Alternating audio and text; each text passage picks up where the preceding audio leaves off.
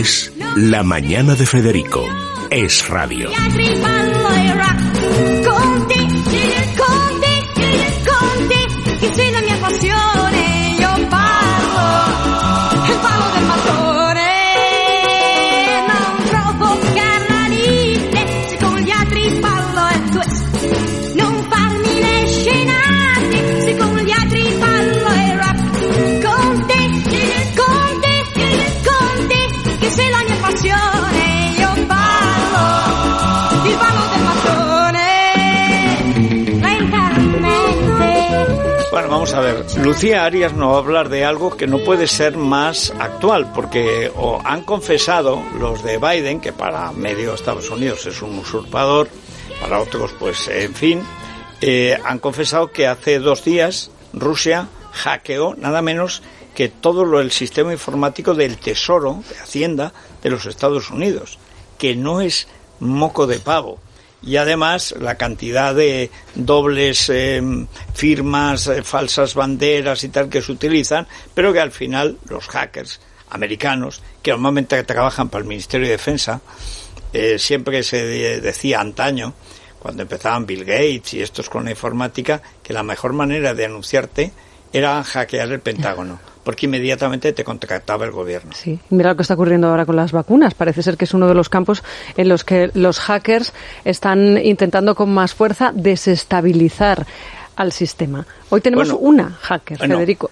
Lucía Arias Gil, ¿qué es eso de ser hacker? Buenos días.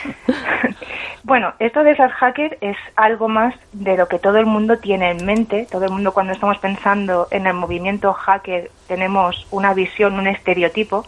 Y yo pertenezco a un mundo un poquito más amplio. Tenemos una visión más amplia de lo que es el mundo hacker. En mi caso, por ejemplo, me habéis presentado como hacker y en realidad trabajo en ciberseguridad. Yo las personas como yo, en las empresas como Telefónica, lo que intentamos es precisamente evitar el impacto que estos ataques van a tener sobre las entidades públicas y privadas. Perdóname, Lucía, pero es que hay que decir que eso tiene tanta tradición en España que los mejores, los mejores oficiales de la Guardia Civil eran los bandoleros de Sierra Morena.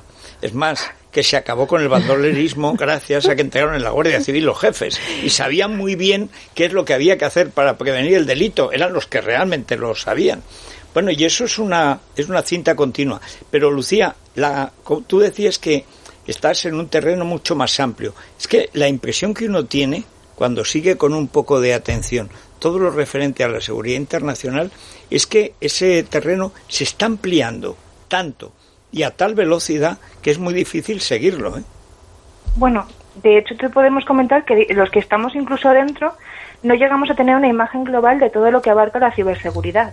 En mi caso, por ejemplo, yo pertenezco a una empresa que es Govertis, que está recientemente comprada por Telefónica Tech, por, Eleven Paths, y nosotros nos dedicamos a la seguridad de la información, la privacidad, la gestión del riesgo, el cumplimiento normativo, la continuidad de negocio, ser ciberresilientes, pero esto es mucho más. De hecho, el equipo de ciberseguridad de Eleven Paths pues todavía eh, ofrece más servicios a nivel físico, a nivel normativo, a nivel operativo, que se amplía todavía más esa imagen del hacker que actualmente tenemos en mente. Pero siempre, como dices, es mucho más global de lo que todo el mundo piensa. Siempre pensamos que, el hacker ataca a grandes multinacionales, a, gobiernos, ¿no? A, grandes farmacéuticas. Y sin embargo, todas las empresas pueden ser, incluso las personas, podemos ser hackeadas o robadas o asaltadas en nuestra ciberseguridad, en el ciberespacio, ¿no? De hecho, todos los días todos nosotros somos eh, atacados. Si estuviéramos escuchando toda la información que entra por esos cables que se conectan a nuestro ordenador, estaríamos viendo que realmente, en un momento determinado, todos nosotros somos susceptibles de ser hackeados. Incluso información que nosotros podemos llegar a pensar que es totalmente inocua, porque al fin y al cabo somos personas anónimas, puede ser en un momento determinado información relevante a la hora de entrar en una gran compañía. Pues, por ejemplo, las personas somos el punto débil dentro de una cadena de eslabones que sería la seguridad. Entonces, todos nosotros en un momento determinado podemos ser objeto de estos ataques. ¿Y cuál sería la diferencia, por ejemplo, entre un ciberataque, un ciberataque o estas cookies que nos mandan, que ni siquiera si están relacionadas, pero sí que nos investigan, ¿no? De alguna forma. Claro, las cookies lo que hacen es guardar información sobre usos frecuentes que tú realizas en tus navegaciones por Internet y pueden ser aprovechadas eh, para encontrar un vector de ataque que pueda conllevar una entrada en tu ordenador. Entonces, mm, no sé si responde un poco tu pregunta en ese sentido. ¿Qué haces, Lucía, por curiosidad, cuando te dice, esta noticia usted puede aceptar o no aceptar? ¿Tú por principio aceptas o por principio rechazas todo? Yo por principio leo. leo esa política de cookies que casi nadie lee, yo leo para ver qué conlleva. Y de vez en cuando también hago una limpieza de esas cookies que en su día autorice para que no se vayan almacenando en mi sistema. O sea, para que, no, para que no entren por ahí. Y esto que se comenta también de que el móvil escucha nuestra voz, ¿esto es real? Esto de que de repente tú estás hablando de roscones y te aparecen seis publicidades de roscones. Tener en cuenta que, por ejemplo, eh, elementos como son Siri o los de Google se activan cuando decimos la palabra Siri o cuando decimos la palabra lo que sea, ¿no? Entonces, para que ellos se activen bajo esa palabra, tienen que estar escuchándonos en todo momento y por lo tanto es fácil pensar que si está escuchando en todo momento, cualquiera que pueda interceptar esa señal puede estar escuchando esa información. ¿Y por qué no esas grandes compañías? Y por lo tanto, por lo que comentas, lo que ha llegado a pasar, que yo estoy hablando de elefantes azules y de repente me aparece información de elefantes azules. Qué casualidad, ¿no? Pues esto puede llegar a pasar. O sea que Siri es una, una espía. Podría llegar a serlo. Nunca, nunca me fié de Siri. No, no, jamás, jamás le he activado. No bueno, Siri, Alexa o, o Sí, sí, voy, Alexa es peor. Alexa estoy seguro que es un agente doble como O algo así. Bueno, y vosotros ofrecéis desde, desde Gobertis soluciones precisamente a esas em, em, empresas. ¿Cuáles son los puntos débiles y vosotros cómo peleáis contra ellos o cómo los tapáis? A ver, nosotros lo que queremos actuar es de forma preventiva, de manera que lo que queremos es facilitar a nuestros clientes una gestión, un gobierno. Bueno, nosotros decimos el GRC como gobierno, riesgo y cumplimiento, la seguridad hay que gobernarla, hay que anticiparse a los riesgos para poder mitigarlos. Y por otro lado hay una serie de normativas que obligan a las entidades públicas y privadas a cumplir con ciertos requisitos que, que, eviten esos problemas, de manera que también ayudamos y asesoramos en cuanto al cumplimiento. Y por otro lado, también nos centramos en lo que es el IRM, la gestión electrónica de activos digitales, para ofrecer una solución integral que unifique tanto las perspectivas legales y tecnológicas de la ciberseguridad. Mm, porque el tema de la legalidad antes no estaba regulado, estaba bastante en el aire. Habiendo, porque continuamente se abren posibilidades también eh, siempre la, ley va detrás de los ladrones. Eso es ley de vida.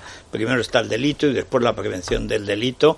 Pero ahora yo creo que hay, hay un problema, Lucía, y es que hay de las cuatro generaciones, digamos, vivas, de término medio, en el mundo, al menos tres eh, son eh, incapaces de, de entender o de, digamos, de moverse en este mundo alguien que ya ha nacido con su móvil, con el iPad y tal, y jugando a los, eh, esas cosas, esos crímenes atroces que se cometen virtualmente, yo no sé, ya hemos pensado, nos enteraremos de que eran de verdad, pero, eh, pero hay dos, tres generaciones que imagino que vosotros os chocáis con un muro ¿O cómo hacéis? ¿Cómo puede esas personas que sin embargo tienen la misma necesidad de seguridad que las demás, cómo pueden entrar en vuestro mundo o cómo os acercáis vosotros al mundo de los, digamos, de los cortos, tontos o incapaces o simplemente del siglo XX?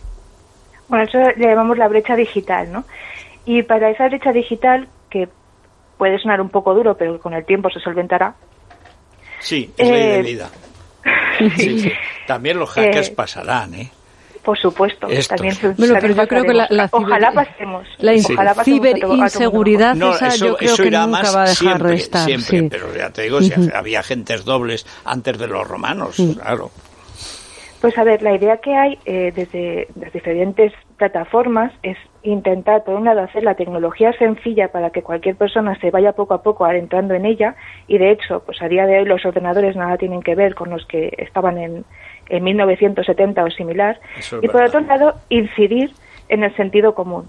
En el sentido común, que sea menos común de los sentidos y que todo el mundo tiene que desarrollar a la hora de enfrentarse a un mundo que desconoce.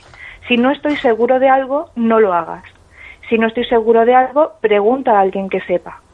O déjalo en cuarentena hasta que puedas mm, asesorarte con respecto a según qué acciones. Y también, por otro lado, es importante a estos nativos digitales también hay que enseñarles. Claro. Enseñarles que las cuestiones que dejan en Internet persistirán en Internet. Claro. Y por lo tanto, hay que tomar y concienciar tanto a los que han nacido con ello como a los que, por desgracia, nacimos sin ello, porque yo también nací en una época que los ordenadores me pillaban totalmente desprevenida. Pero yo creo que, fíjate, es al revés. Precisamente esta gente joven que está tan metida en todo este mundo eh, no se dan cuenta de lo peligroso que puede llegar a ser. No, yo Es creo un al revés. contrasentido, ¿no? al Cuanto revés. más no, sabes- No, están, se sienten seguros y abandonan. Es como el botellón, eh, Es- sí, el es botellón posible, digital, sí, sí. ¿no? Que se Dice, sienta- bueno, que se sientan meten, seguros. No, no tienen ningún tipo de control. Ninguno. Nada. Y además, Ninguno. por principio, dice, va, si de todas maneras, yo eso os lo he oído argumentar a algunos, no sé, Lucía, lo que pensarás.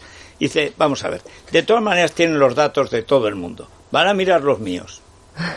que ese es un argumento que en China, con 1.400 millones de esclavos espiados, pues de 1.400 millones, pues sí señor, a los 1.400 millones, pero en Occidente, que hay más, que hay más libertades, sin embargo, en este punto hay como una especie de extraña irresponsabilidad. Totalmente. Yo no sé si, si ¿no? vosotros eso lo veis o, o no. Es una sensación de... Bueno, en- más que irresponsabilidad, yo lo ten- tendría como una inconsciencia, ¿no? Sí. Vamos dejando huellas digitales sin darnos cuenta de que están ahí, que en un momento determinado van a ser es- poder ser explotadas con una finalidad, como puede ser influir en unas elecciones o eh, irte dirigiendo hacia una compra concreta o similar. Entonces, somos más bien inconscientes y cuanto más nativos digitales son, más inconscientes son del impacto digital que van dejando.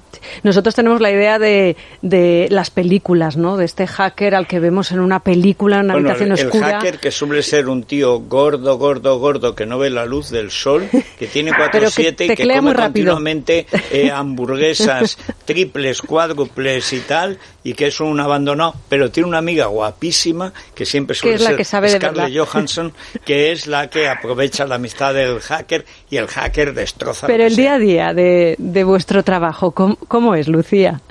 Pues a ver, el día a día de las mujeres hackers eh, es un día a día normal y corriente. Ni, somos mujeres, somos femeninas, tenemos sensibilidad, no estamos en cuevas ni tenemos 20 pantallas que nos rodean.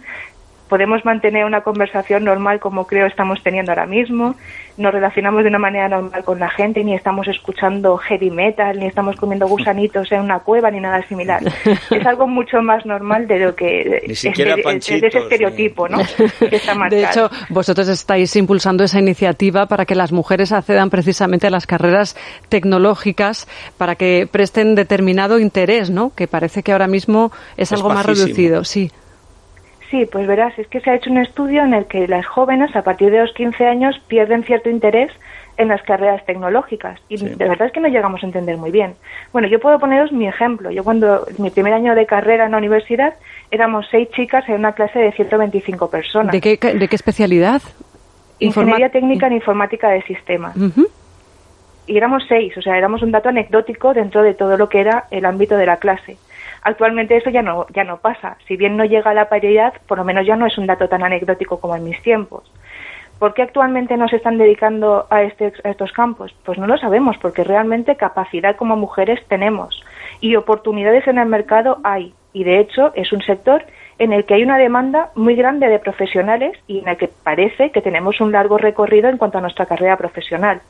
Por lo tanto, queremos ver qué podemos hacer y desde Telefónica, desde Eleven Paths, ha surgido este movimiento de movimientos hacker, mujeres hacker, para un poco dar visibilidad a que somos personas normales, a que tenemos una profesión muy digna, donde trabajamos de una manera muy buena, donde nos relacionamos en equipos pluridisciplinares eh, y bueno, eh, y que son todas un bienvenidas. horario y que tenéis un horario razonable. O sea, no, soy- no Fuera de la 600 horas a la semana eh, sin comer ni dormir, que es un poco la caricatura del hacker, que a veces se parece mucho. A, Bueno, por lo ahí tenemos la, la línea donde separamos lo profesional de lo personal. Claro. Ya cuando realmente le pones pasión a tu trabajo, pues no miras el horario. Entonces, Nos también es una de las cualidades que tenemos, ¿no? Sí. Que nos gusta mucho lo que hacemos. Gracias, Lucía. Muchas gracias y enhorabuena. A vosotros, muchas Nada, gracias. ya nos despedimos. Ibas a hacer pausa, pero no, 12. se nos ha pasado volando. Bueno, fíjate. pues nada, hasta mañana a las 6. Pásenlo bien. Desde Es Radio. Feliz Navidad.